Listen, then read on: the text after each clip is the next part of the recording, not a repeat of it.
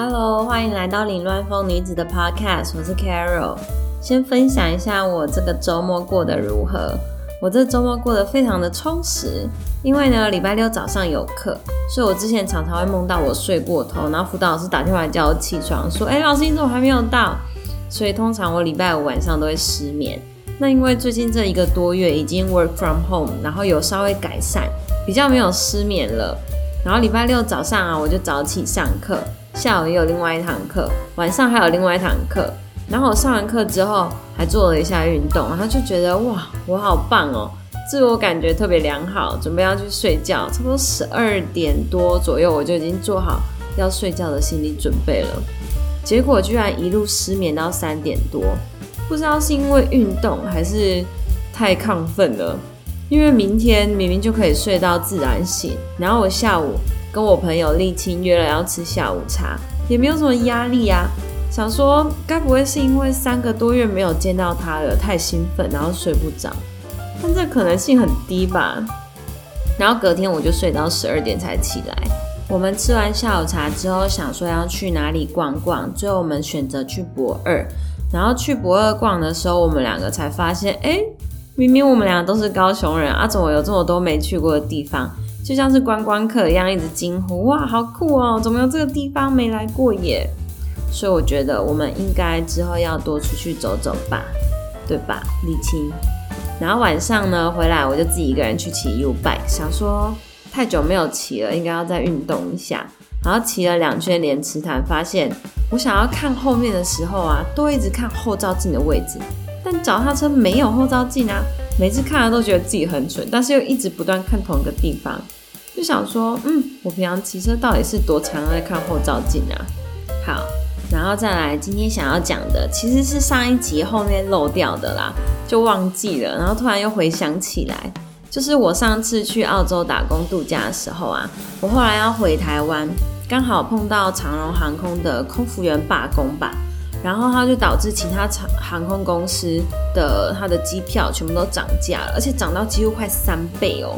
所以最后我就买了联航到新加坡转机。那原本它直飞只要九个小时，但是因为联航啊，所以它就要转机嘛。它的总航行时间，包括转机时间哦，总共要二十三个小时才到台湾，几乎一天了。然后在新加坡转机的时间就有九个半小时。然后我一直是一个很怕迷路的人，就是我尽量都不走到其他地方，因为我常常会分不清楚呃东西南北或是左右。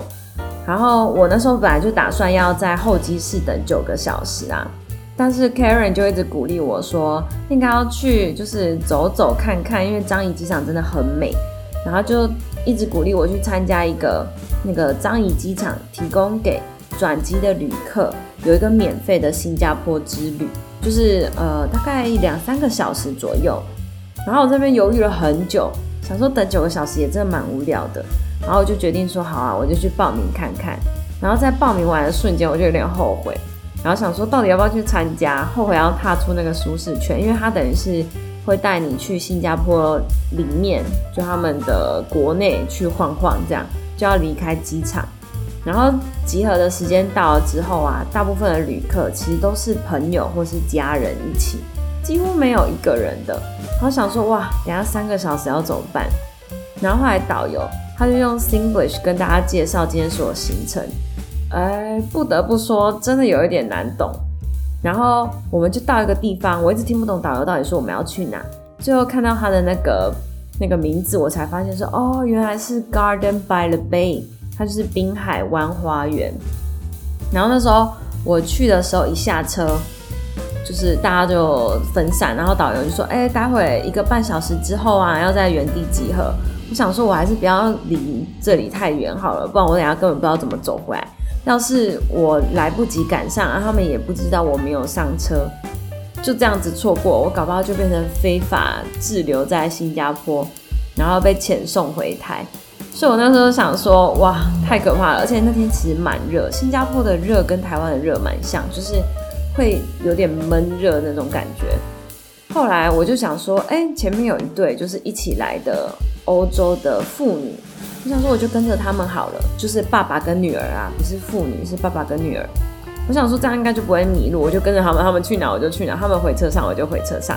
然后走没几步，我就看到一个亚洲面孔的女生，然后她应该是刚刚跟我一起搭巴士去的其中一个女生，然后她就想要把自己跟那个就那个花园里面有很多晴天树，然后很漂亮，它都是呃灯啊，然后还有就会闪的那种，有点像烟火，但是它就固定在那边，很漂亮。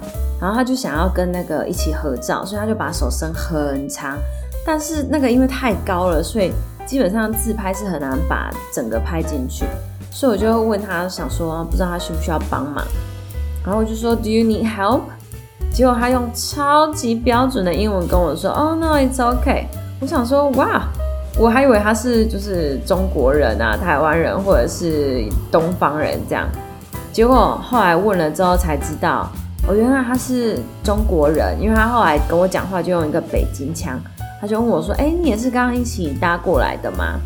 然后后来我们就去哪里都一起走，就算是交到一个新朋友这样。然后他跟我说，他小的时候就跟他爸妈在北京生活，然后成为物理老师。后来他到 Brisbane 念书之后，认识她老公，就从此住在黄金海岸。然后她跟她老公两个人应该已经五六十岁了，然后他们两个都没有生小孩哦。就是过两人生活，她说她觉得这样很棒，而且她每次出国都是自己一个人出国，她说这样比较自由，就不用被她老公牵绊。有的时候她老公不想要做什么事啊，或者是她想要做什么事，然后她就说她这一趟要回北京去看她妈妈，就觉得她人超好的。那时候刚好是香港在反送中的时候，然后我们有聊到，他就说他不认为这次中国会用武力镇压。因为他说之前发生的六四天安门事件影响很深，所以他觉得中国不会再做一样的事。然后讲到六四天安门事件，他就突然问我说：“哎，那你们台湾的历史有读到这个吗？”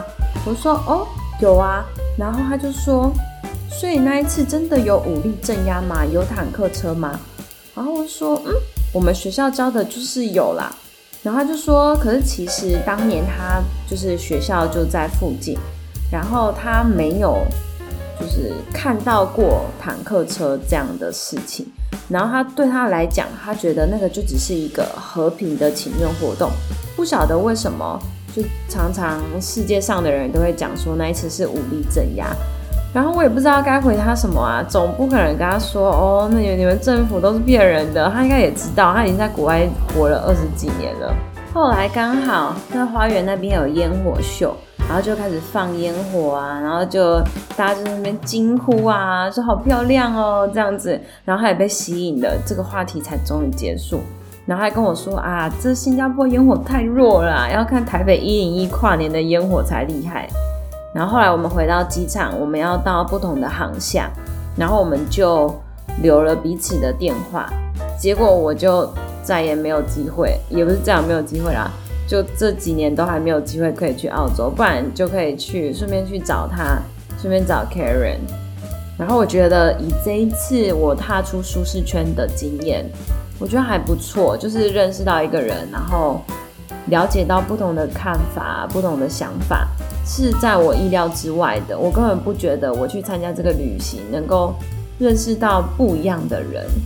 虽然说我看起来好像是一个勇于尝试新鲜东西、新奇的事物的人，但其实我在真的碰到的时候，心里还是非常非常紧张。